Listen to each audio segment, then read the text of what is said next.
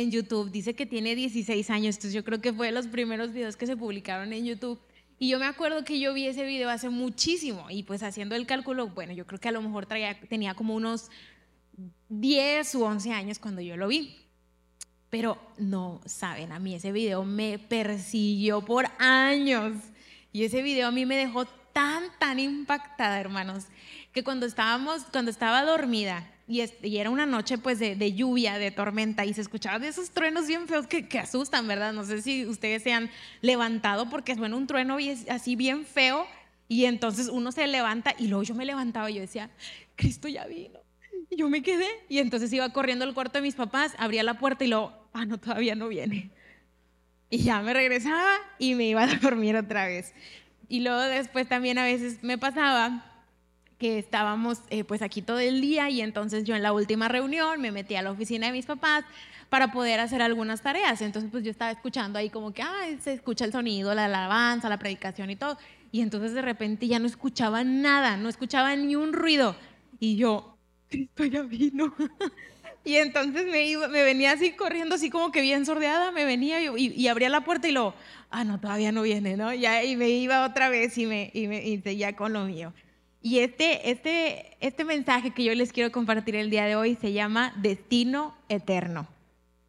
Iglesia, yo les tengo que ser bien honesta, es un, es un tema personal para mí, es un tema que por muchos años me daba miedo escucharlo, me daba como, como algo, o sea, no era como que algo que quería evadir porque pues me daba mucho como ese temor, ¿no? O sea, me imaginaba esa escena así de que, ay, que Cristo venga y yo me quede, no, no quiero, ¿no? Y entonces, pues obviamente era como, como algo que me daba temor, pero pues a lo largo de, de este tiempo he aprendido muchas cosas. Y el día de hoy yo quiero compartirles acerca de esto, acerca del destino eterno.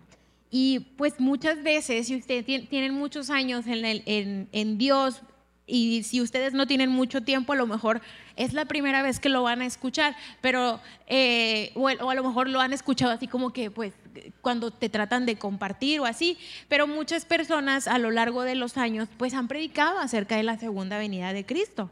La Biblia nos habla que Jesús viene otra vez. Y entonces, eh, los autores del Antiguo Testamento, eh, ellos creían que iban a ver la venida de Jesús. Por ejemplo, el apóstol Pablo y, el apóstol Pedro, ellos escribían en sus cartas, Jesús está cerca, Cristo está cerca, Cristo está cerca, y ellos invitaban a los creyentes a que vivieran de una manera correcta porque no sabían en qué momento iba a suceder. Y ellos estaban seguros que lo iban a ver.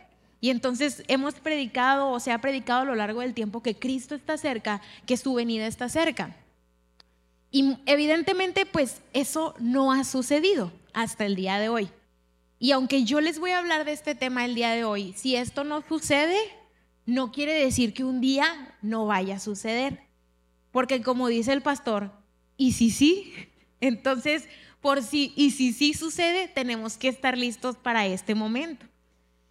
Y quiero, eh, por otro lado, también pues uno eh, pues a veces como que es algo que vemos lejano, ¿no? Pero independientemente de que nos toque ver este momento, este, este acontecimiento, de que lo vivamos o no lo vivamos, lo cierto es que nuestros números, el número de nuestros días aquí en la tierra pues está contado. Y si hay algo seguro en la vida del ser humano es que va a haber la muerte, que va a atravesar por la muerte. Y ustedes dijeron, ay no, vine para que me digan que me voy a morir. Pues no, no, obviamente no, no es mi intención, pero es una realidad. El hecho de que algún día, si nosotros no vemos esa venida, nosotros vamos a tener que enfrentar la muerte porque así, así es la vida. Y entonces nuestra vida es muy frágil, nuestra vida en cualquier momento puede sufrir algún accidente, estamos constantemente expuestos a amenazas y obviamente pues estamos, no es, o sea, puede suceder en cualquier momento que estamos y dejamos de estar, ¿verdad? Entonces, yo quiero compartirles este tema el día de hoy, destino eterno. Y ahí yo puse como algunas preguntas para poder irlas contestando. Y la primera, antes de abordar un poco como este tema que hemos escuchado tal vez por mucho tiempo, yo quiero eh, contestar esta siguiente pregunta. ¿Qué pasa cuando morimos? ¿Acaso existe un destino eterno? Y entonces, pues obviamente el mundo tiene todas sus opiniones. Hay quienes, hay quienes que piensan que no pasa nada, que ahí quedamos, ya no volvemos a, pues ya no volvemos a sentir nada. Otros creen en la reencarnación, que pues te reencarnas en otro, en otra persona o en otra, un animal o algo así. Hay otros que, que, te conviertes en polvo de estrellas. No, eso no, eso no. Entonces, o sea, eso también está así como que raro, ¿no? Cada quien tiene como su punto de vista y cosas así. Y nosotros que creemos en la verdad, que creemos en la palabra de Dios, la palabra de, de Dios dice que sí hay un destino eterno que sí hay una vida después de la muerte. Y Dios es eterno y Dios nos creó, creó para ser eternos. De hecho, si le tenemos tanto miedo a la muerte es porque nuestro corazón anhela como esa eternidad. Sin embargo, a pesar de que Dios nos creó para ser eternos, la consecuencia de haber pecado fue la muerte. Y pues nos preguntamos, ¿por qué? ¿Por qué tenemos que atravesar por esa muerte? ¿Por qué tenemos que sufrir la muerte? Bueno, porque desde el momento en el que Adán y Eva desobedecieron a Dios, el ser humano, su mente se abrió para conocer toda clase de maldad. En ese momento así fue como, como un acceso a poder maquinar y pensar toda clase de maldad, porque Dios había creado al ser humano pues sin ese, sin ese conocimiento, como dice la Biblia, del bien y del mal. Y entonces, después de este momento, pues ahora el ser humano puede maquinar toda clase de maldad. Y nosotros sí a veces pues vemos muchas cosas que suceden en el mundo y decimos, ¿cómo puede alguien, cómo puede alguien tener esa clase de maldad? Bueno, pues fue a raíz de este acontecimiento. Y entonces, eh, no sería bueno que las personas malas vivieran eternamente. Eso no sería bueno para ninguno de nosotros. A mí me gusta mucho el tema de la Segunda Guerra Mundial. No soy experta, pero me gusta y soy medio aficionada del tema. Y, bueno, pues ustedes saben que en ese momento pues se, asesinaron a millones de personas. Y entonces imagínense que el día de hoy tuviéramos a Adolf Hitler ahí todavía vivo. No, eso sería terrible. Y a lo largo de la historia han habido muchas personas que han hecho tanto daño que no sería bueno que, la que esas personas vivieran eternamente. De hecho, los primeros habitantes, si ustedes leen el libro de Génesis, los primeros habitantes vivían cientos de años. Vivían 900 años, 800 años, 600 años, vivían muchísimos años. Pero entonces llegó un momento, y, por qué? O sea, bueno, ay, bueno, ¿y por qué ellos sí pudieron vivir un poquito más y nosotros no? Bueno, porque en ese momento era como, ¿cómo decirlo? Era como todavía lo que quedaba de esa eternidad que Dios con la que Dios había creado al ser humano. Pero Génesis 6, 3 eh, nos dice el por qué ahora la vida es tan corta, porque la vida ahora es más corta. Y a pesar de que estas personas vivían muchísimos años, pues se comenzaron a descarriar. Y dice 6, Génesis 6.3, entonces el Señor dijo, mi espíritu no tolerará a los humanos durante mucho tiempo, porque solo son carne mortal. En el futuro, la duración de la vida no pasará de 120 años. Y un versículo que también nos enseña que hay vida después de la muerte es Romanos 6:23. Pues la paga que deja el pecado es la muerte. Pero el regalo que Dios da es la vida eterna por medio de Cristo Jesús, nuestro Señor. Entonces, este es esto es lo que pasa cuando nosotros morimos. Si hay un destino después de que nosotros morimos físicamente. Y entonces, ¿por qué existe la vida eterna? ¿Por qué no simplemente morimos y ya, verdad? ¿Por qué Dios, a Dios se le ocurrió hacernos eternos, verdad? ¿Por qué no simplemente, pues ya hay como quien dice, pues que en paz descanse, ¿no? ¿Qué, ¿Por qué no? Bueno, hay una razón por la que Dios nos ha creado o porque hay una razón por la que hay vida eterna. Y en Mateo 22, eh, versículo 23, nos relata un suceso que un día, bueno, ustedes saben que los religiosos estaban ahí constantemente como acosando a Jesús para hacerlo caer y tener como alguna justificación para poder que, lo, pues sí, que lo castigaran o que lo, que, lo, que lo detuvieran, ¿no? Y entonces ellos ahí cada momento estaban como buscando cómo hacer caer a Jesús. Y un día un grupo de religiosos que se llamaban los saduceos, ellos se acercaron a Jesús. En particular, este grupo de religiosos no creía en la resurrección de los muertos. Los fariseos sí creían en eso, pero los saduceos no. Y entonces ellos se acercan con Jesús y bueno, le hacen así como que una pregunta capciosa, le dicen, Jesús, ¿qué pasa? Porque la tradición en ese tiempo era que si una mujer, eh, su esposo se moría, esa mujer se tenía que casar con el hermano para que la, como que tuvieran esa, que quedara el nombre, por así decirlo, y así, así, así, así. Entonces le decían, ¿qué va a pasar si ella se casa como con siete hermanos y, quién va a ser su esposo en la vida eterna? Porque ellos no creían en eso. Y bueno, ahí Jesús les da su bofetada, ¿verdad? Ahí les responde y les hace, les hace saber así como que eso no es relevante. Pero en el versículo 31 Jesús dice el por qué tú y yo tenemos un destino eterno. Y dice, pero respecto a la resurrección de los muertos, ¿no habéis leído lo que os fue dicho por Dios? Cuando dijo, yo soy el Dios de Abraham, el Dios de Isaac y el Dios de Jacob. Dios no es Dios de muertos, sino de vivos. Y esta es la razón por la cual hay vida después de la muerte, porque Dios es Dios de vivos, no es Dios de muertos. Y la vida nos la da a través de Jesús. Jesús es el que nos promete esa vida eterna. Primera en Corintios 15, 21 al 22 dice lo siguiente, porque por cuanto la muerte entró por un hombre, también por un hombre la resurrección de los muertos, porque así como en Adán todos mueren, también en Cristo todos serán vivificados. ¿Qué quiere decir? Que nuestra condición como seres humanos tenemos que enfrentar esa muerte, pero en Cristo todos serán vivificados.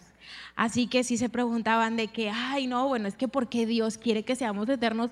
Porque Dios es Dios de vivos y porque Él, Él quiere que seamos eternos. Y ese es, eso es lo que Dios ha decidido. Dios es eterno.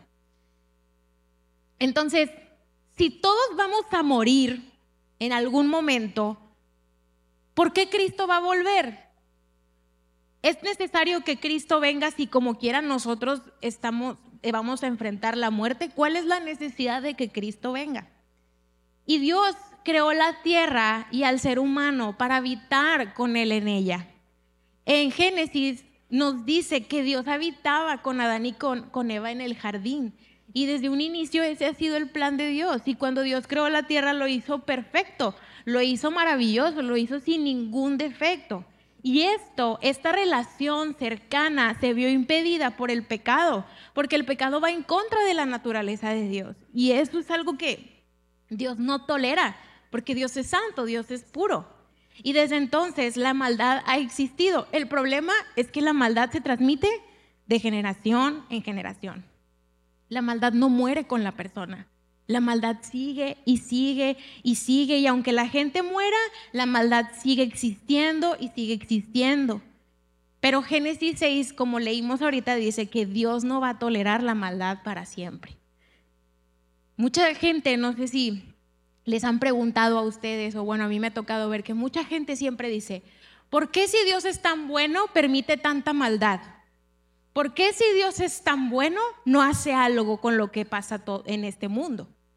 Y, bueno, pues la verdad es que sí, el mundo es afectado y hay mucha maldad. Y obviamente eso es por, por la, porque el ser humano se ha alejado de Dios, porque ha decidido vivir una vida sin Dios.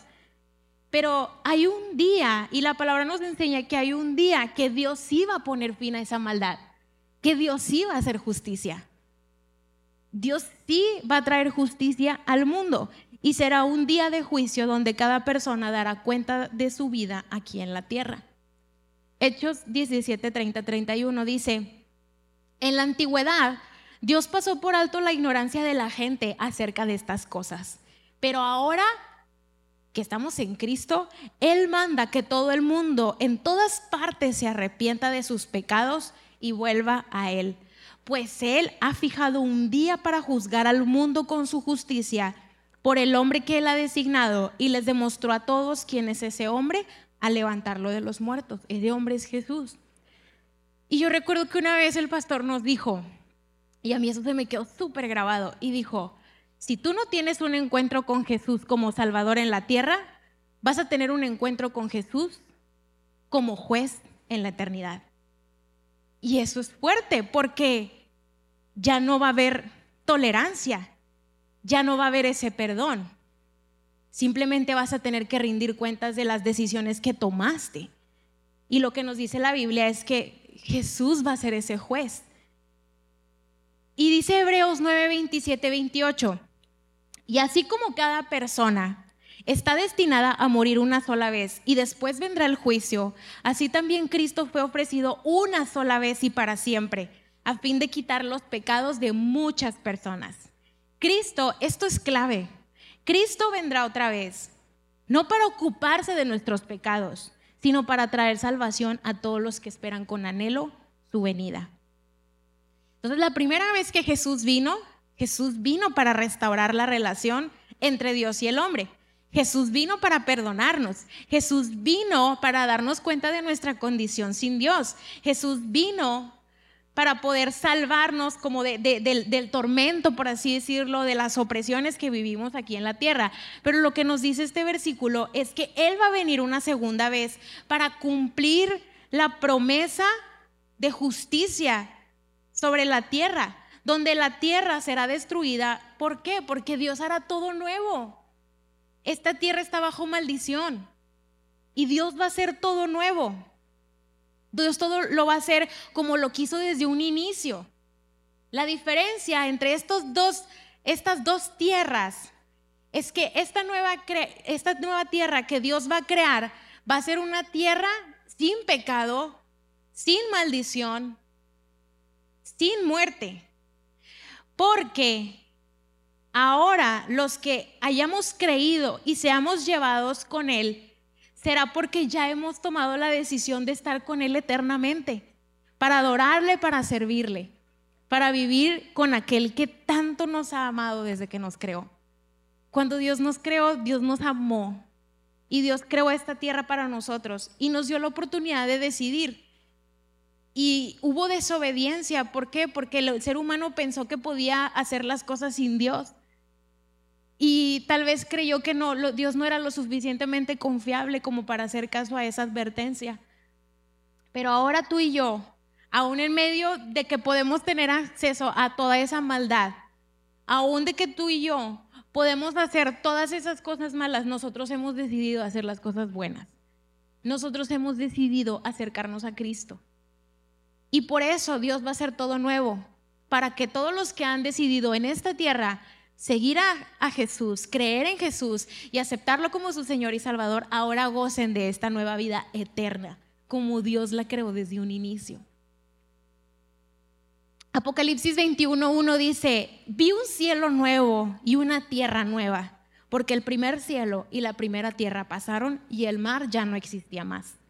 Apocalipsis 21.5 al 7, y el que estaba sentado en el trono dijo, he aquí, yo hago todas las cosas nuevas todas las cosas. Y me dijo, escribe porque estas palabras son fieles y verdaderas.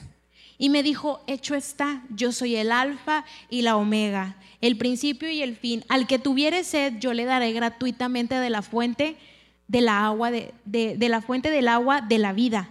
El que venciere heredará todas las cosas y yo seré su Dios y él será mi hijo. Esa es la promesa y el destino eterno que nos espera con Jesús. Y eso es, es, increíble, ¿verdad? Es maravilloso saber que nosotros tenemos esa vida eterna. Es maravilloso saber que, que vamos a vivir una vida eterna de esa manera tan perfecta. Pero así como hay una vida eterna, también hay una muerte. Y aquí quiero profundizar un poco en el significado de esto. Uno pensaría, bueno, si muero sin Cristo, pues simplemente me muero y ya, no voy a nunca sentir nada. Simplemente voy a estar ahí y ya no voy a resucitar y me voy a quedar ahí muerto. Esto no es así. Una de las razones por las que Jesús vino fue para salvar nuestra vida, nuestra alma, de estar eternamente condenados, atormentados y alejados de la presencia de Dios. Jesús en cada vez que enseñaba algo, o muchas de las veces que enseñaba algo, decía, yo les vine a dar vida eterna, vida eterna, aquello que no se ve, aquello que es invisible. Y quiero leerles una historia que está en Lucas 16. Jesús menciona esta historia y cuando yo la leo como que me da costa porque es como que digo, ay no, Jesús no habla de eso. Pero Jesús dice y cuenta esta historia y quiero que la lean conmigo. Está un poquito larga, pero quiero leerla toda. Y dice, Jesús dijo, había un hombre rico que se vestía con gran esplendor en púrpura y lino de la más alta calidad y vivía rodeado de lujos. Tirado a la puerta de su casa había un hombre pobre llamado Lázaro, quien estaba cubierto de llagas. Mientras Lázaro estaba tendido deseando comer las sobras de la mesa del hombre rico, los perros venían y le lamían las llagas abiertas. Con el tiempo, el hombre pobre murió y fue llevado por los ángeles para que se sentara junto a Abraham en el banquete celestial. El hombre rico también murió y fue enterrado y fue al lugar de los muertos. Ahora, hay un, hay un nombre para este lugar y si ustedes lo han leído, se, le, se, le, llama el Hades o el Seol. ¿Sí lo han leído en algún momento? El Hades y el Seol, que son como términos, un término griego y un término hebreo para definir el lugar de los muertos. Y dice, allí en medio del tormento vio a Abraham a lo lejos con Lázaro junto a él. El hombre rico gritó, Padre Abraham, ten piedad de mí. Envíame a Lázaro para que moje la punta de su dedo en agua y refresque mi lengua. Estoy en angustia en estas llamas. Abraham le dijo, hijo, recuerda que tuviste todo lo que quisiste durante tu vida y Lázaro no tuvo nada. Ahora él está aquí recibiendo consuelo y tú estás en angustia. Además, hay un gran abismo que nos separa. Ninguno de nosotros puede cruzar hasta allí y ninguno de ustedes puede cruzar hasta aquí. Entonces el hombre rico dijo, por favor, padre Abraham, al menos envíalo a la casa de mi padre.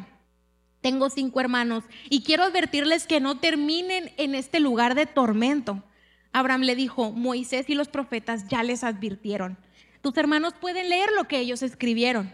El hombre rico respondió, no, padre Abraham. Pero si se les envía a alguien de los muertos, ellos se arrepentirán de sus pecados y volverán a Dios.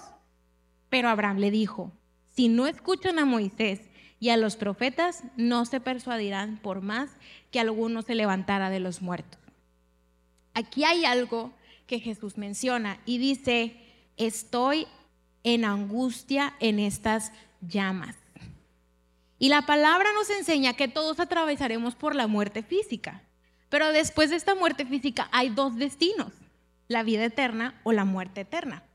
Daniel 12.2 dice, se levantarán muchos de los que están muertos y enterrados, algunos para vida eterna y otros para vergüenza y deshonra eterna. Juan 5.29 dice, en palabras de Jesús, los que hicieron el bien resucitarán para gozar de la vida eterna y los que continuaron en su maldad resucitarán para sufrir el juicio. Así que ya sea que tú mueras antes que Cristo venga o te toque ver su venida, todos tenemos un destino eterno y ese destino es con Dios o alejados de Dios. Según la palabra y bueno, los estudiosos que, estudian la, la Biblia y los acontecimientos y las profecías, dicen que hay un lugar reservado para los que no creyeron en Jesús. Dicen que, por ejemplo, si una persona muere antes de que Cristo venga, pero muere sin Dios, hay un lugar que es como el lugar de los el lugar de la muerte, o sea, el lugar de los muertos, ¿no? Pero que ese no es el destino final, que en realidad hay un lugar reservado para todos los que mueran sin creer en Jesús. En el libro de Apocalipsis se habla de una muerte segunda, es una muerte en el sentido de que es una separación de Dios, quien es el dador de la vida. Dios es el que da vida, Dios es vida. Y si nosotros estamos alejados de Dios, estamos muertos. Pero eh, que estemos muertos eternamente no significa que nos sintamos. Es como que estás alejado de la vida, que es Dios. Y se llama la muerte segunda porque sigue a la muerte física. Mateo 13, 49, 50 dice lo siguiente. Así será el fin del mundo. Los ángeles vendrán y separarán a los perversos de los justos y arrojarán a los malos en el horno ardiente, donde habrá llanto y rechinar de dientes. Y Jesús en muchas de, sus parábolas advierte de este lugar Y yo no sé si a ustedes les ha pasado que de repente se rechinan los dientes y se siente terrible, se siente bien feo. Es como que te da así, no sé, el escalofrío como que, ay, se siente tan feo. Pero entonces imagínate en la eternidad rechinando los dientes, la gente rechinando, crujiendo los dientes del sufrimiento, del el llanto. Y entonces dice Apocalipsis 20, 13, 15, el mar entregó sus muertos y la muerte y la tumba también entregaron sus muertos y todos fueron juzgados según lo que habían hecho. Entonces la muerte y la tumba fueron lanzados al lago de fuego. Este lago de fuego es la segunda muerte. Y todo el que no tenía su nombre registrado en el libro de la vida fue lanzado al lago de fuego. Apocalipsis 21.8, de repente decimos, bueno, eso es para la gente mala, terrible, ¿no? Dice, pero los cobardes, los incrédulos, y los incrédulos son los que deciden no creer en Dios, los que, los que deciden no creer en Jesús, los corruptos, los asesinos, los que cometen inmoralidades sexuales, los que practican la brujería, los que rinden culto a ídolos y, todos los mentirosos. Entonces, si se les sale una mentirita, hermanos, tengan cuidado porque ya vieron el lugar que les esperan los que echan mentiras. Dice, todos los mentirosos tendrán su destino en el lago de fuego que arde con azufre. Esta es la segunda muerte. Y de hecho, este es el destino eterno del enemigo. Porque para que Dios haga todo nuevo, una tierra perfecta, una tierra sin pecado, sin muerte, sin dolor, pues obviamente el enemigo ya no debe de estar presente. Si la tierra está bajo maldición el día de hoy es porque el enemigo gobierna sobre el mundo. Pero entonces obviamente el enemigo va a tener que ser encerrado, detenido, que ya no haga de las suyas. Y al enemigo se le ha reservado un lugar para eso. Dice Apocalipsis 20:10, después el diablo que los había engañado fue lanzado al lago de fuego que arde con azufre, donde ya estaban la bestia y el falso profeta. Allí serán atormentados día y noche por siempre, jamás. Pues yo también cuando lo leo digo, qué bueno, sí, se lo merece, se lo merece, que se queme. Qué bueno. Pero luego yo recuerdo que sin Cristo ese también es mi lugar. ¿Por qué? Porque el enemigo, desde el momento de su rebelión, ha atacado aquello que Dios más ama. El ser humano es lo que Dios más ama. La palabra dice que somos la obra maestra de Dios. Dios nos ama. Dios estuvo dispuesto a dar su Hijo por el ser humano. Y entonces obviamente el enemigo causa muchísimo daño a aquellos a quienes Dios ama no solamente haciéndoles daño aquí en la tierra, sino manteniéndolos eternamente alejados de Él. Y eso es lo que el enemigo quiere, que tú y yo estemos eternamente alejados de la presencia de Dios. Pero Dios en su misericordia y en su amor envió a su Hijo Jesús para darnos otro destino, para que ese no sea nuestro destino eterno. Amén.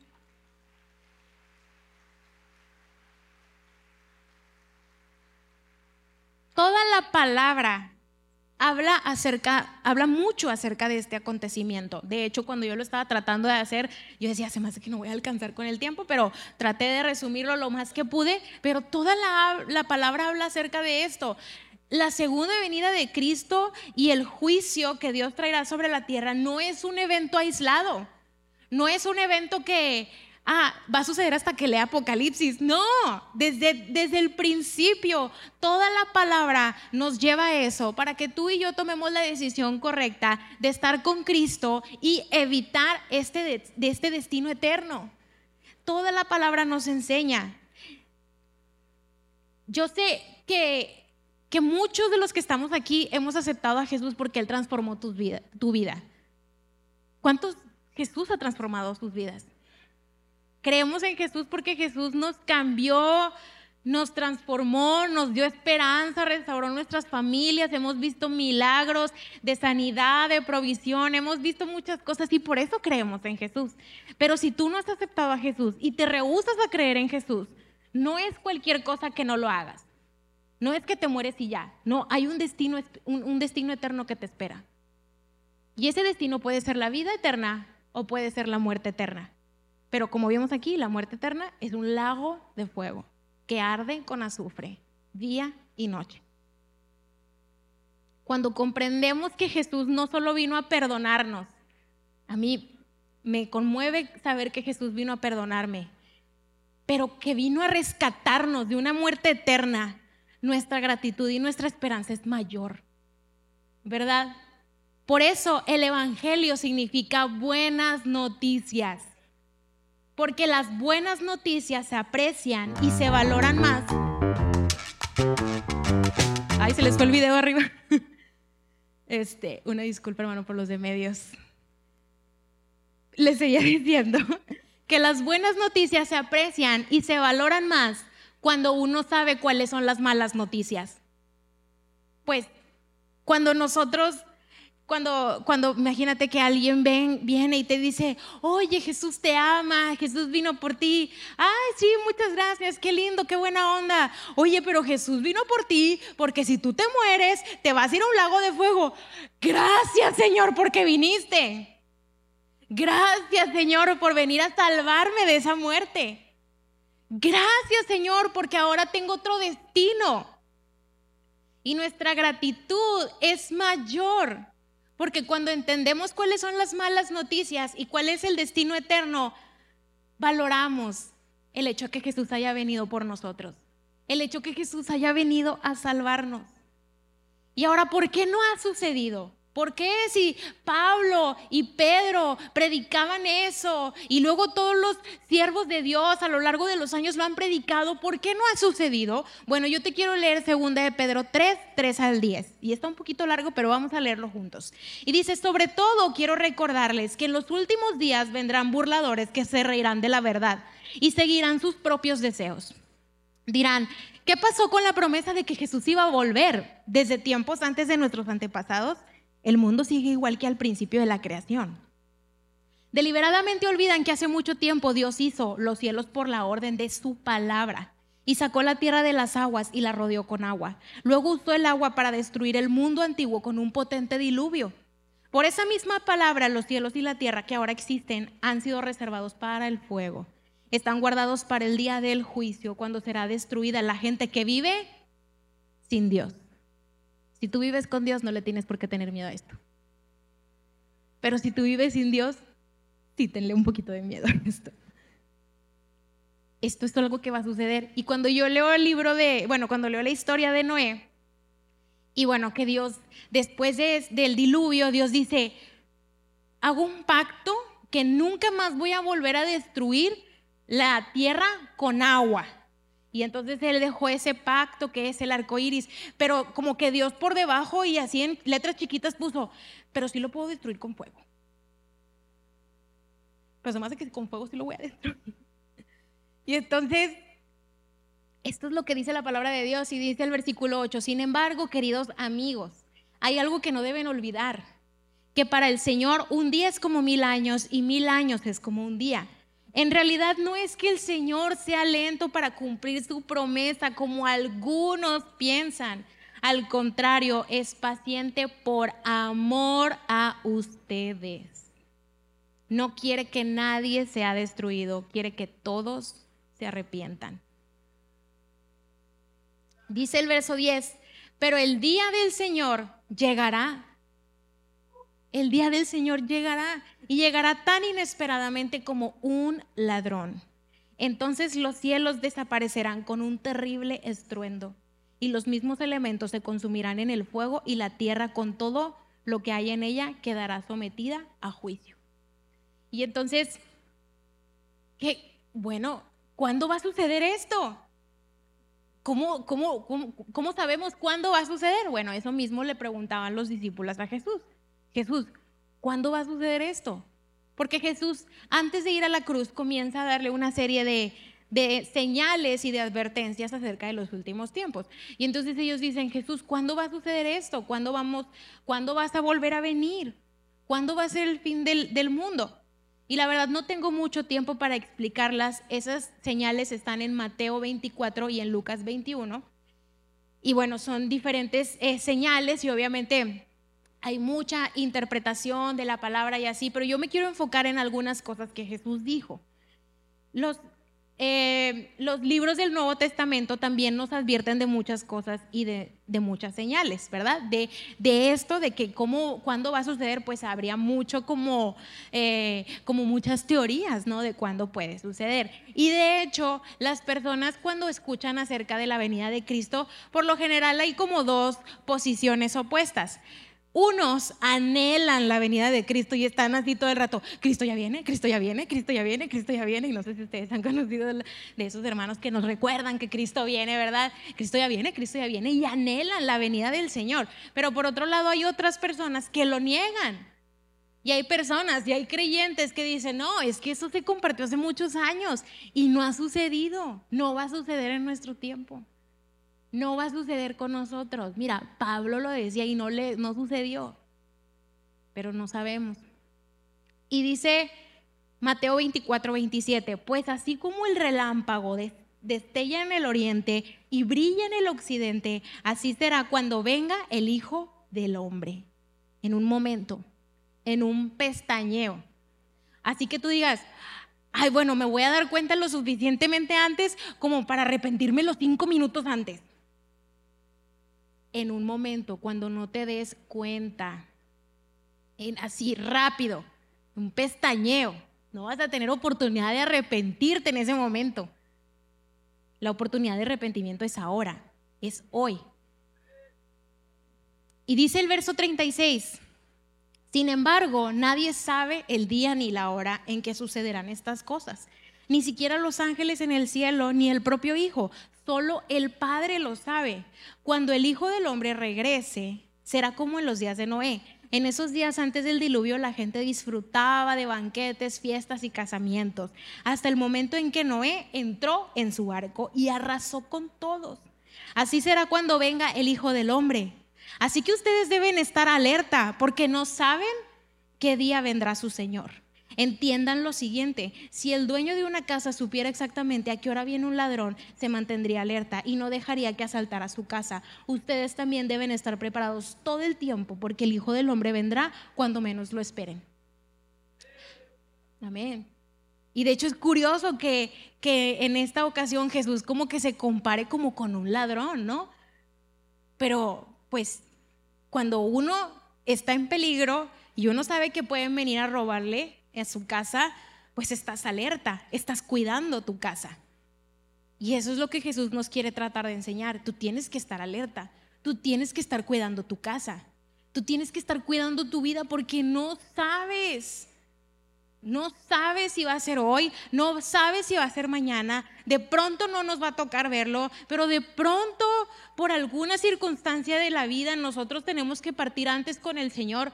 No sabes. No sabes en qué momento va a suceder.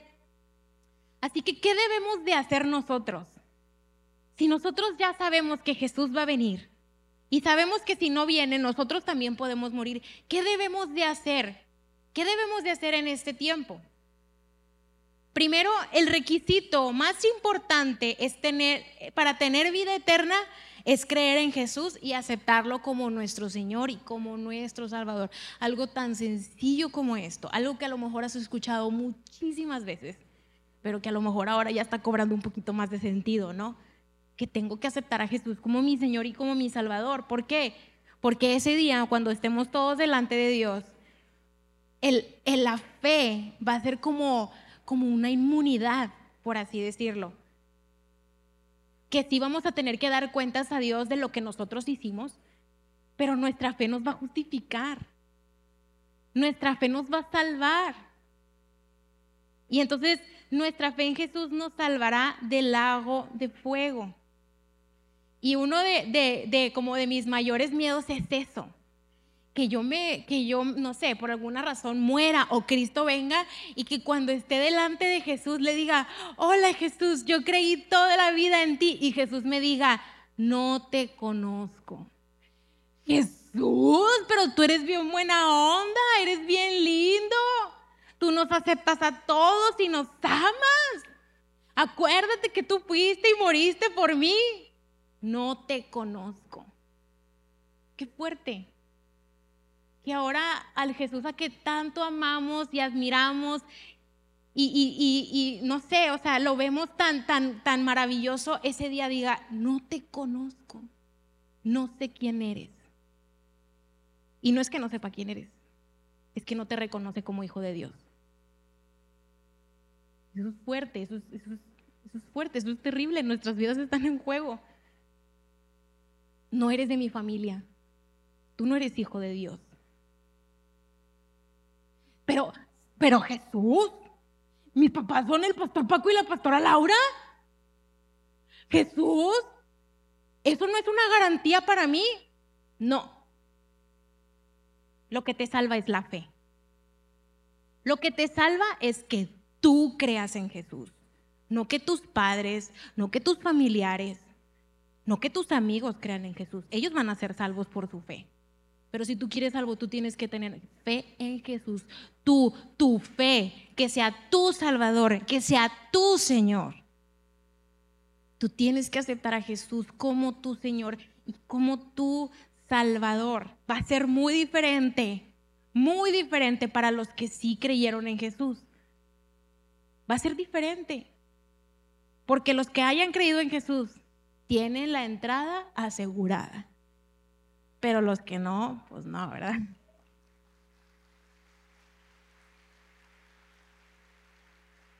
Y lo que, lo que nosotros debemos hacer, ¿qué, ¿qué, hacemos? ¿Qué hago yo ahora que, ahora que sé esto? Pues primeramente necesitamos al Espíritu Santo. En los últimos domingos hemos recibido palabra y mensaje del Espíritu Santo, que de lo mucho que necesitamos al Espíritu Santo, yo creo que no es casualidad, creo que vivimos tiempos complicados, confusos, y necesitamos al Espíritu Santo para que nos guíe a la verdad. Y dice Efesios 1:13, y ahora ustedes los gentiles también han oído la verdad, la buena noticia de que Dios los salva. Además, cuando creyeron en Cristo, Dios los identificó como suyos al darles al Espíritu Santo, el cual había prometido tiempo atrás. Tú y yo tenemos como un sello de salvación que se llama el Espíritu Santo, porque es lo que nos identifica como hijos de Dios. Y cuando Jesús venga, Jesús va a venir por aquellas personas que tengan ese sello, que tengan al Espíritu Santo. Y ahora esto ya no es mi área de estudio, pero algunas personas o algunos estudiosos mencionan que después de la, de la segunda venida de Cristo va a haber como una especie de oportunidad, como una segunda oportunidad. Yo no sé si esto sea como, no lo puedo asegurar, no lo he estudiado lo suficiente, pero se habla de eso. Vamos a suponer que sucede. ¿Cuál va a ser la diferencia? Que el Espíritu Santo ya no va a estar aquí. Que el Espíritu Santo ya no va a estar aquí, que el Espíritu Santo ya no te va a ayudar. Y yo no sé tú, pero yo no sé qué haría sin Dios. Yo no sé qué haría sin la ayuda del Espíritu Santo, que me guía, que me consuela, que me da paz, que me da alegría, que me corrige, que me perfecciona. A lo mejor y tú dices, bueno, pues, pues, a ver qué pasa. No, ni lo intentes. No intentes vivir una vida sin el Espíritu Santo. Si hay cosas buenas aquí en la tierra y si vemos bondad aquí en la tierra es porque la presencia del Señor está en nosotros. Pero cuando nosotros nos vayamos, esa bondad ya no va a estar. No, no juegues tu vida. No pongas en riesgo tu destino por andar experimentando. No vivas sin el Espíritu Santo. Y cuando, cuando, y, suponiendo que esto es cierto, que bueno, supongamos que, que, que si va a haber una oportunidad o no, pues yo, hermanos, yo me voy a la primera. Yo no me voy a la segunda. Yo me voy a la primera y ustedes también nos vamos todos juntos a la primera.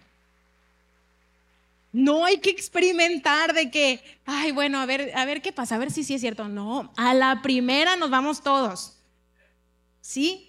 Por eso necesitamos al Espíritu Santo, porque Él es el que nos habla al corazón, es el que nos enseña qué está bien y qué está mal.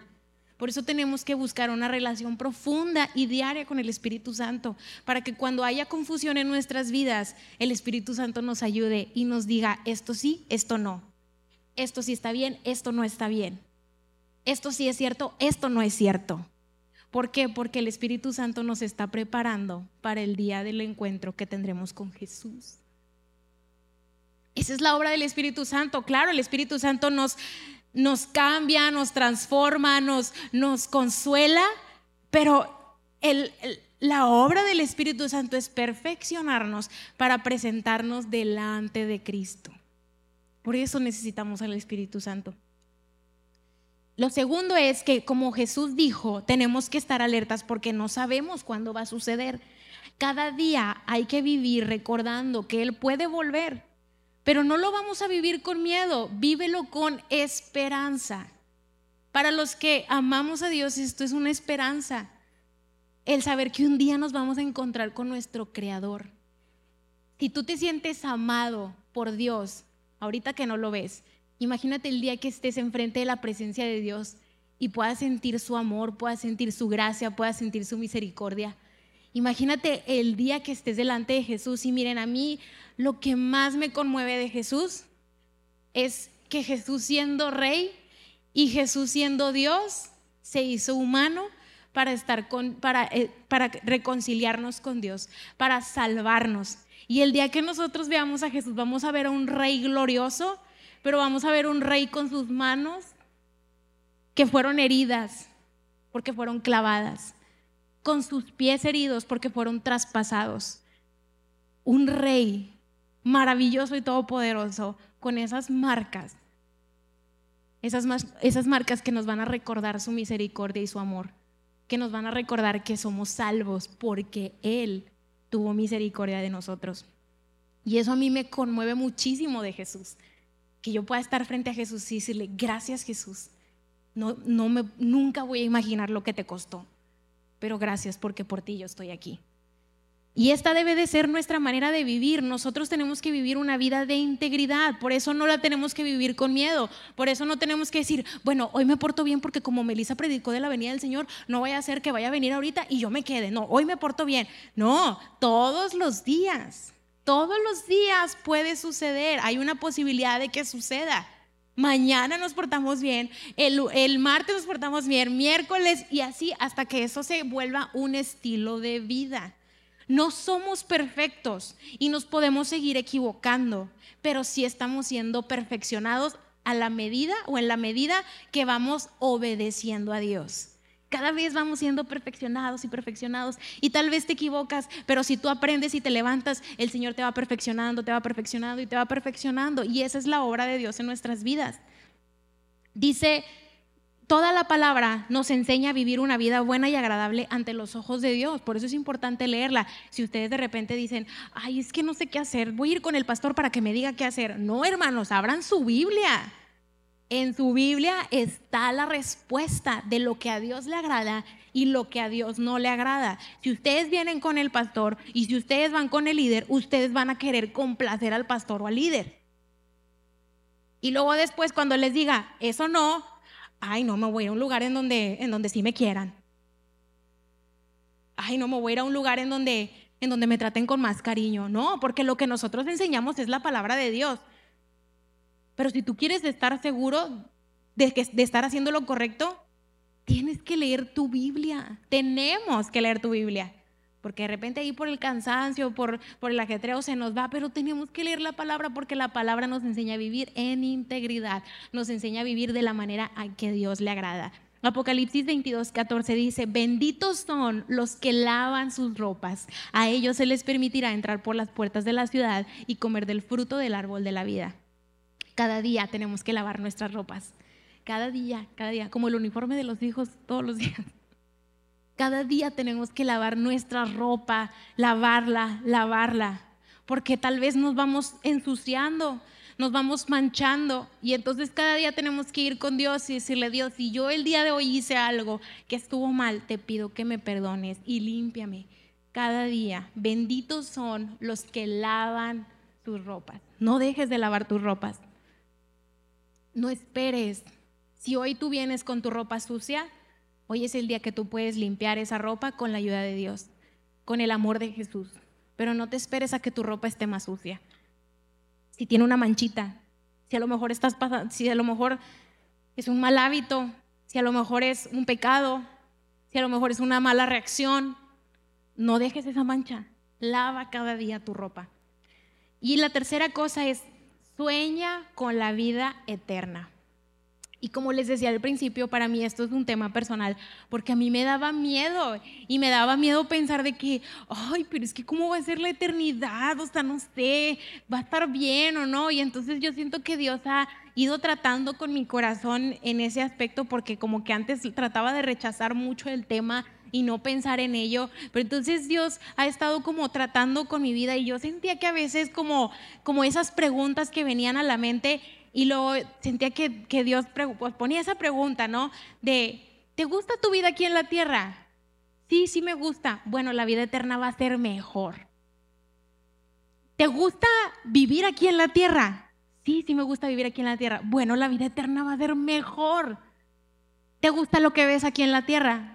Me gusta lo que veo aquí en la tierra. Bueno, la vida eterna va a ser mejor.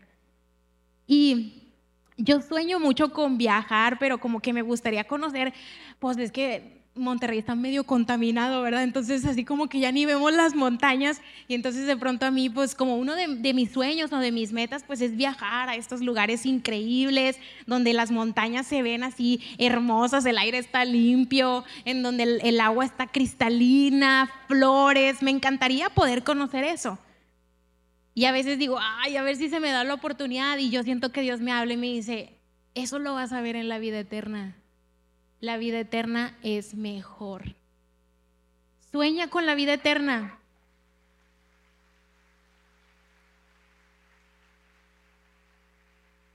No dejes de soñar con la vida eterna. Si tú estás luchando con una enfermedad, oramos para que el Señor te sane. Oramos para que el Señor haga el milagro en tu vida. Pero aún si tú no vieras el milagro, la palabra dice que allí no va a haber dolor, ya no habrá enfermedad. Si a lo mejor tú no te, tú, hay algo que te, que te, te es imposible hacer aquí en la tierra, no sé, de pronto este, de pronto vives con mucho temor, con mucha tristeza. La Biblia dice que en ese lugar ya no habrá dolor, ya no habrá llanto, y te quiero leer lo que dice Apocalipsis 22, 1 al 5. Luego el ángel me mostró un río con el agua de la vida. Era transparente como el cristal y fluía del trono de Dios y del Cordero. Ese mar que a mí me gustaría ver algún día, aquí dice que va a estar. Fluía por el centro de la calle principal. A cada lado del río crecía el árbol de la vida, el cual produce 12 cosechas de fruto y una cosecha nueva cada mes. Las hojas se usaban como medicina para sanar a las naciones. Ya no habrá más maldición sobre ninguna cosa, porque allí estará el trono de Dios y del Cordero, y sus siervos lo adorarán. Verán su rostro y tendrán su nombre escrito en la frente. Allí no existirá la noche. No habrá necesidad de la luz, de lámparas ni del sol, porque el Señor Dios brillará sobre ellos, y ellos reinarán por siempre y para siempre. Ese es el destino eterno con Dios.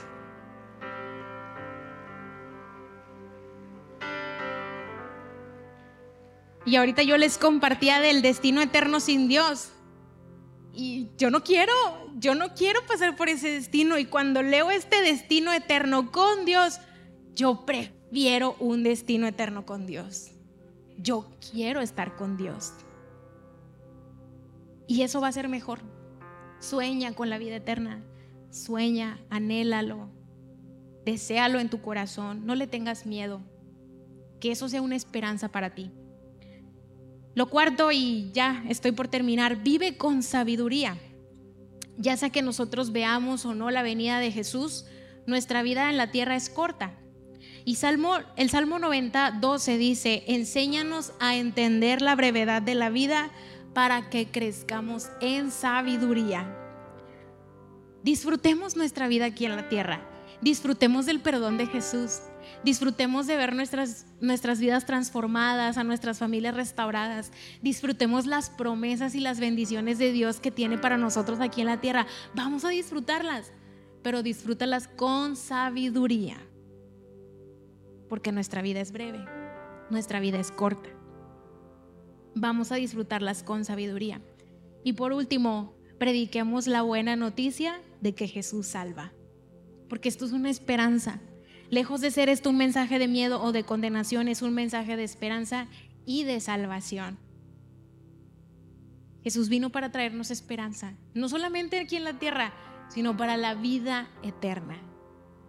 Así que prediquemos a otros porque definitivamente nuestro destino es muy distinto para los que, pues, yo me incluyo, yo me voy con Dios. Para los que nos vamos con Dios que para los que se van sin Dios. Es totalmente distinto. Por eso es importante que nosotros le hagamos saber a la gente. Y vamos a ser prudentes y tampoco vamos a llegar con ellos y decirles, te vas a ir al infierno y al agua de fuego y la azufre, ¿verdad? No lo van a recibir. Pero sí es importante con amor y con misericordia decirles cuál es la verdad, cuál es el destino eterno. Y, y eso, es, eso es algo que yo quería compartir con ustedes el día de hoy. ¿Cuál es, cuál es el destino eterno que tú vas a elegir? Y ustedes, no sé si ustedes han escuchado Juan 3:16, es como, pues toda la Biblia, ¿verdad? Es como nuestra, toda la Biblia es importante, pero si hay como un lema de los cristianos es Juan 3:16. Y dice, pero cuando leemos esto y entendemos de lo que Jesús vino a salvarnos, este, este versículo cobra mucho sentido. Y dice, de tal manera, una manera que no entendemos una manera que nunca vamos a comprender ni vamos a medir. De tal manera amó Dios al mundo, que ha dado a su Hijo unigénito para que todo aquel que en él cree no se pierda, mas tenga vida eterna. El Señor te ama. El Señor nos ama. Y Él envió a su Hijo para que estemos con Él para siempre.